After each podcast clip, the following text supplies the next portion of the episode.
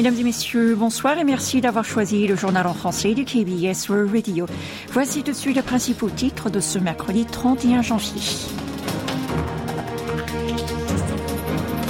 Les de croisière nord-coréens tirés hier seraient de type Hwasal 2.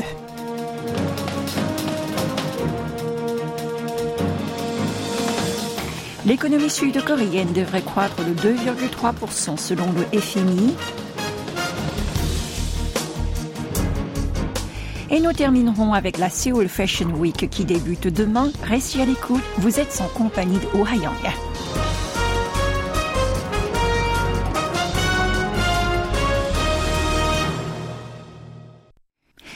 Les missiles de croisière que la Corée du Nord a lancés hier sont de type Hwasal 2, c'est ce qu'a fait savoir ce matin la KCNA. En rapportant le test de tir de missiles de croisière tactique effectué la veille sur la côte ouest, l'agence de presse officielle du pays communiste a commenté que cet exercice avait pour objectif de vérifier la capacité de contre-attaque de l'armée nord-coréenne, avant d'ajouter qu'il n'avait aucune influence sur la sécurité des pays voisins. Mardi vers 7 heures du matin, l'état-major inter sud-coréen avait repéré ces engins lancés en direction de la mer Jaune. Il s'agit, rappelons-le, du troisième test de Pyongyang en une semaine. Les deux précédents se sont déroulés le 24 janvier et ce dimanche. Séoul estime que l'essai d'hier avait pour but d'améliorer la performance des engins déjà existants. Hwasal, qui apparaît dans les noms des missiles, veut dire flèche. Tout en continuant ses provocations, Pyongyang continue de fermer ses ambassades et consulats à l'étranger.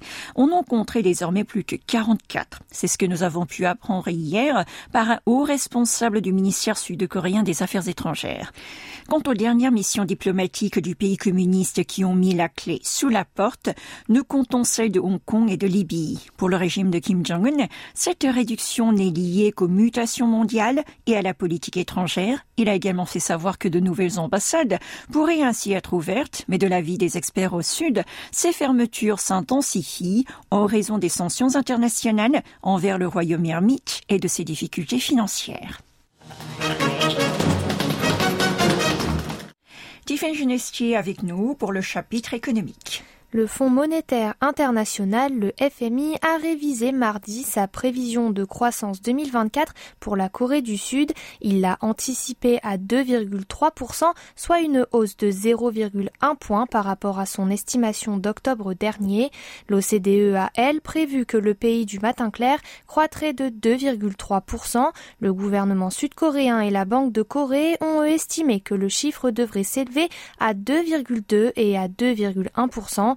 Quant à l'économie mondiale, l'institution internationale s'attend à une croissance de 3,1%, relevant sa précédente prévision de 0,2 points. Elle a expliqué qu'une tendance haussière stable de croissance et la baisse des prix permettraient probablement un atterrissage en douceur, avant d'ajouter qu'il faudrait assouplir les politiques monétaires au moment approprié. Et nous enchaînons avec Samsung Electronics qui a enregistré une baisse de 34,4% de son bénéfice d'exploitation au quatrième trimestre de 2023 sur un rythme trimestriel avec 2824,7 milliards de won, soit 1,95 milliard d'euros. Son chiffre d'affaires s'est élevé à 68 000 milliards de won ou 47 milliards d'euros. Pourtant, grâce aux effets de la baisse de production des puces mémoire et au ralentissement de la baisse des prix, son déficit trimestriel était inférieur à celui de la période précédente. Néanmoins, concernant les DRAM, la société a présenté un excédent. C'est une première en un an. Les sociétés boursières sud-coréennes estiment de leur côté que Samsung Electronics aurait affiché un excédent de près de 1000 milliards de won ou 692 millions d'euros dans ce domaine. Samsung Electronics a déclaré que malgré de mauvais résultats d'exploitation, elle s'était concentrée sur les investissements dans la R&D et les installations.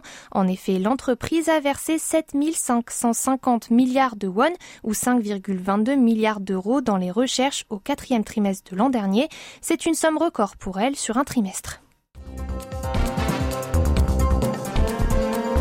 Vous êtes à l'écoute du journal en français sur KBS World Radio.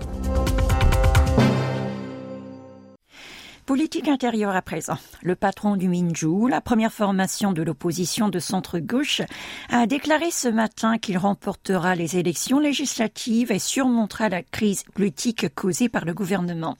Lors de la conférence de presse du Nouvel An, organisée à l'Assemblée nationale, Lee a souligné que ces deux dernières années, l'exécutif n'a cherché qu'à éliminer ses ennemis politiques, et ce sans tenir compte de la volonté de ses concitoyens. Il a déclaré que la Corée du Sud faisait face à quatre ébranlements, les difficultés de la vie quotidienne, la guerre, le faible taux de natalité et la crise de la démocratie. Pourtant, le plus grave d'après lui reste le fait que le gouvernement aggrave ces problèmes au lieu de les résoudre. Le chef du Minju a critiqué le président Yoon. Il accuse notamment de lancer une guerre idéologique et de diviser l'opinion publique. Pour s'attaquer au problème de faible taux de natalité, il a proposé l'adoption d'un revenu de base de naissance. Il a aussi insisté sur la nécessité d'élaborer des mesures d'aide financière globale. Par ailleurs, le candidat à la dernière présidentielle a déploré les nouvelles bravades de la Corée du Nord. Il a critiqué son dirigeant Kim Jong-un, l'accusant de délaisser la réunification et de laisser ses habitants mourir. La Seoul Fashion Week automne-hiver 2024 se tiendra du 1er au 5 février au Dongdaemun Design Plaza ainsi qu'au Songsu S Factory. C'est ce qu'a annoncé la municipalité de Séoul. Au total, 21 marques sud-coréennes vont organiser des défilés. Ces derniers seront retransmis en direct sur YouTube.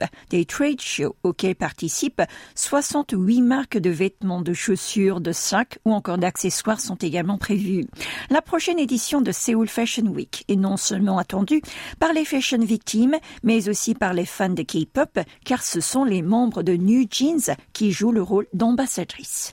Et pour terminer, Stray Kids va être en tête d'affiche pour deux festivals d'été prévus à Milan et à Londres. Le boys band sud-coréen participera d'abord au Days Festival qui aura lieu le 12 juillet à l'hippodrome de San Siro.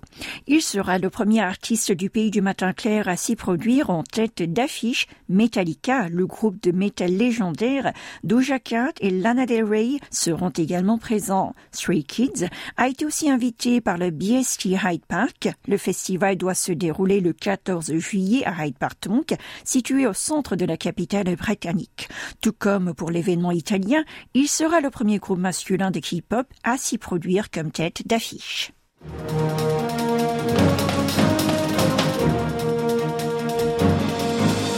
C'est la fin de ce journal. Je vous retrouve dans quelques instants pour le premier numéro de l'invité du mercredi.